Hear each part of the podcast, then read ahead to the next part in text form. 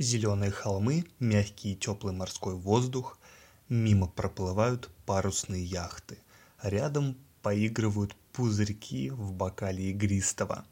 Девятый выпуск подкаста «Вова про бренды» про традиции и напиток миллионеров. Абрау Дюрсо. Начинаем с фактов. Если ориентироваться на классическое определение шампанского, Мадридский договор 1891 года, то так могут называться только напитки, произведенные во Франции. Поэтому буду употреблять чаще термин «игристое вино». Завод Абрау Дюрсо расположен между Анапой и Новороссийском. Абрау – это озеро, а Дюрсо – это речка, которая питается четырьмя источниками. В одной бутылке шампанского заперто 10 миллионов пузырьков – Абрау Дюрсо до сих пор единственный завод в России, который выпускает игристое вино по классической технологии и практикует полный цикл ручного изготовления вина. Абрау Дюрсо выиграл тендер и было официальным поставщиком шампанского на Олимпиаде в Сочи. Площадь действующих виноградников 3000 гектара – в 2008 году предприятие выпускало около 11 тысяч миллионов бутылок. В 2016 году уже 29, 29 а в 2019 году 43 миллиона бутылок. В 2020 году винный дом Абрау праздновал 150-летний юбилей.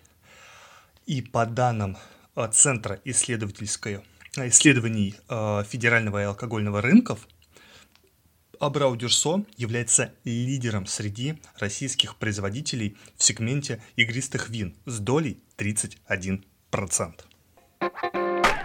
История Абрау Дюрсо богата традициями. Сначала имение предполагалось использовать как дачу для императорской семьи, потом как конезавод. Однако спустя некоторое время агроном-энтузиаст Гейдук написал царю Северо-восточное побережье Черного моря представляет собой одну из лучших местностей в мире для разведения виноградников. И 25 ноября 1870 года указом императора Александра II создано удельное имение Абрау-Дюрсо. Первый урожай с местных лоз собрали в 1877 году. В том же году было произведено первое вино, и хотя оно не являлось игристым и было изготовлено примитивным способом и в совсем небольшом количестве, его по достоинству оценили дегустаторы. Хороший результат побудил управляющего дать приказ завести в Абрау-Дюрсо разнообразные сорта винограда.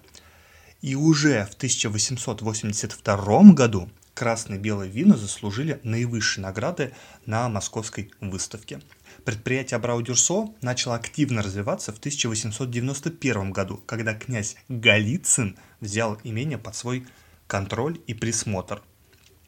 Первые 16 тысяч бутылок игристого вина, изготовленного классическим способом, были выпущены в 1896 году. Только спустя более чем 25 лет со дня основания предприятия. Ну, конечно, скорости были в то время не, не очень, да, развитие бизнеса.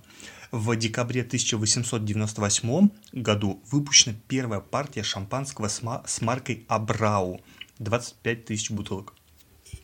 Объем производства был небольшим, и это игристое вино поставлялось онли для царского двора и аристократии. В начале 20 века в Абрау-Дюрсо для развития производства был пригла- приглашен французский эксперт Виктор Дравиньи. Дравиньи. Виктор Дравиньи. Хм, в честь которого названа линейка брютов.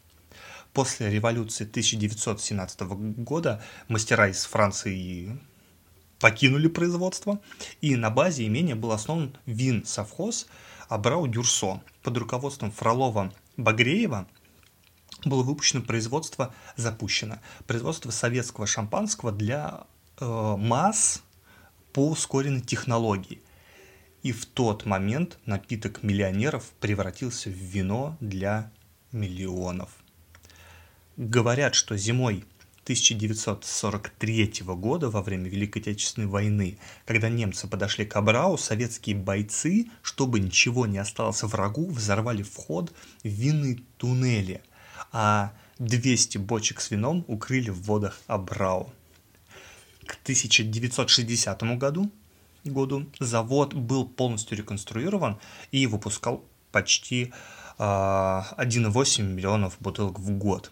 В 1959 году в городе построили гостиницу для приема высокопоставленных гостей.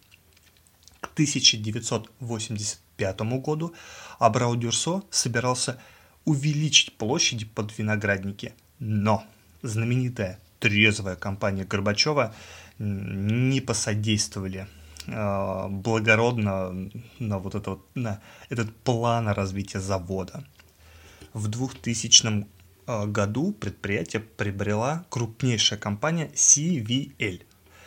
Этот период можно назвать вторым рождением бренда.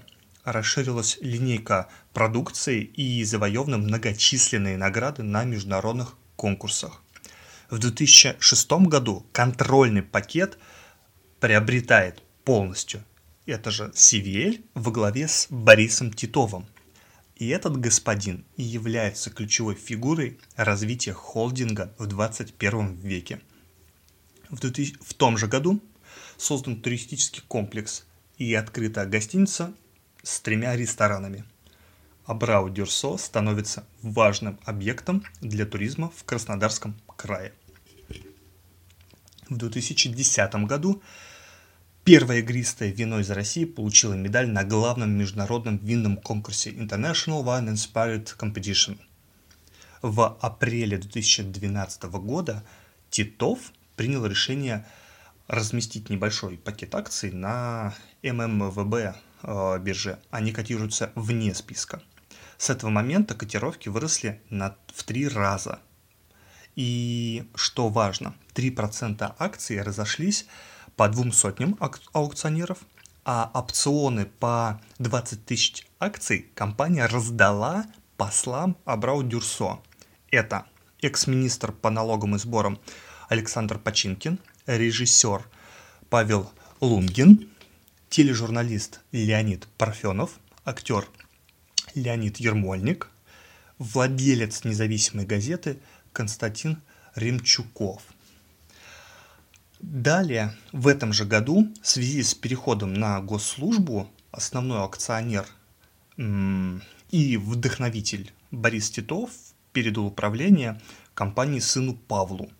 Павел Титов является сейчас президентом группы компании Абрау Дюрсо и является совет, э, председателем совета директоров.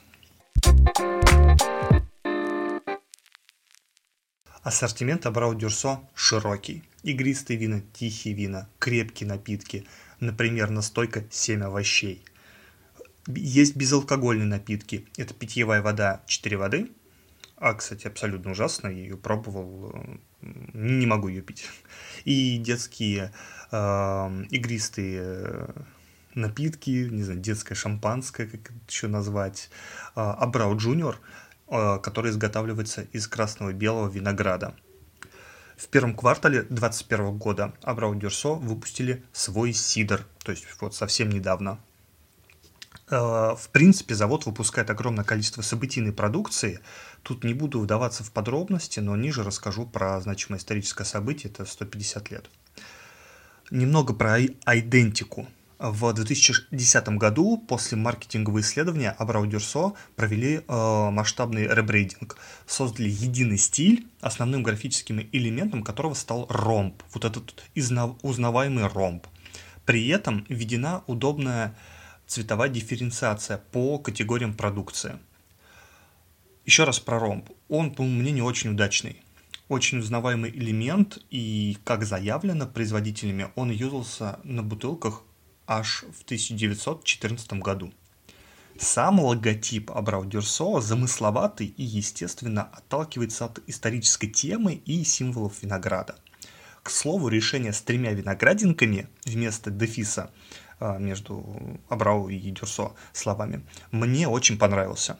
Символично и узнаваемо. Есть более современные варианты исполнения бренда у линейок молодежной продукции. Там игра со шрифтами и цветовой гаммой.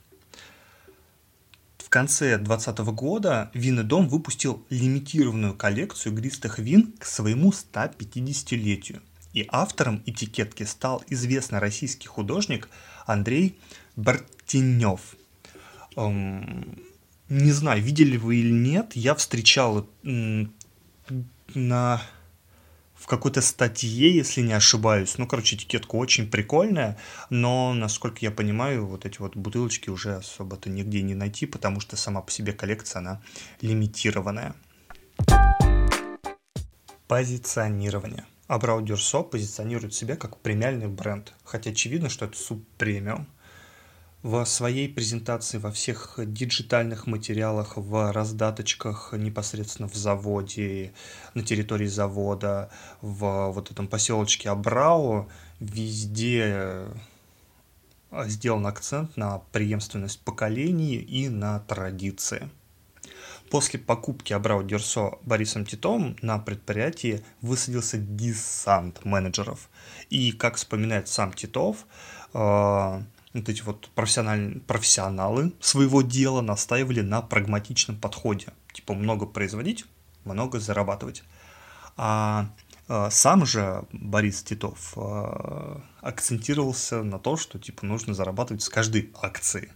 И вот э, переплетение вот этих двух идей в результате дало то, что сейчас Абрау Дюрсо является Э, ключевым производителем э, игристых вин в России. Целевая аудитория. Основная аудитория продукта Абрау Дюрсо – это эконом плюс и средний класс. Виноделы из Краснодарского края решили захватить молодую аудиторию и выпустить линейку бюджетных винных газированных напитков Абрау Light. Кстати, очень прикольные рекламные размещения с ними были – не буду вдаваться в подробности деталей производства, но условно вот это вот Абрау Light и вот этот вот э, винный газированный напиток – это удешевленное игристое вино с примесями. Ну, то есть это как э, пиво и пивной напиток. Вот, в принципе, вот это абсолютно то же самое. У инстаграма Абрау Дюрсо 87 тысяч подписчиков и относительно редкие публикации про виноделие, курорт и остальная событийка там к праздникам и каким-то событиям, в общем-то. Переплетение пейзажей и предметной съемки продукции – это основа визуала аккаунта. Все достаточно стандартно. Очень круто, информативно оформлены истории. Э, я подписался, истории в смысле stories. Я подписался на их эм, аккаунт и основной контент потребляю только через Stories. Вот прям Stories реально мощные, классные. Советую по ним последить через Stories за этим заводом. Для привлечения дополнительной аудитории аккаунт запускает регулярные конкурсы в своем инстаграме. А для поддержания статуса экспертности проводятся онлайн-эфиры с экспертами виноделия. Комментарии отрабатываются в банально официозно позитивном стиле. Ну, скучно реально. Посмотрите, как разводит огонь СММщик в инстаграме УАЗа. Прям можно брать за пример. А также э, я могу посоветовать контент-план и современную стилистику э, из Инстаграма э, винных напитков и вина Жан-Поль Шене. Просто посмотрите, он яркий, современный, классный. И тоже, кстати, про, частично про преемственность традиций.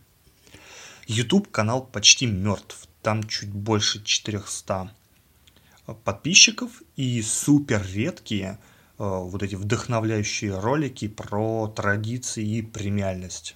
Но, по моему мнению, проска... история, которая проскакивала с Ташей э, Алакос или Алакос, ну, короче, это блогер, она очень эта история стильная, очень ярко выстраивает визуальный ряд и а, выстраивает новое позиционирование линейки Абрау Light, вот этих вот а, винных игристых напитков. Вот я считаю, что на Ютубе бренд должен продвигать себя таким образом – ярко, стильно, молодежно, современно – но не как э, нудные роли, ролики про историю и преемственность, озвученные диктором с Первого канала. Они никому не интересны, ну, не знаю, кроме, наверное, моей бабушки. Но она YouTube не смотрит, она газеты читает. Э, короче, считаю, их каналу нужен грамотный продю- продюсер.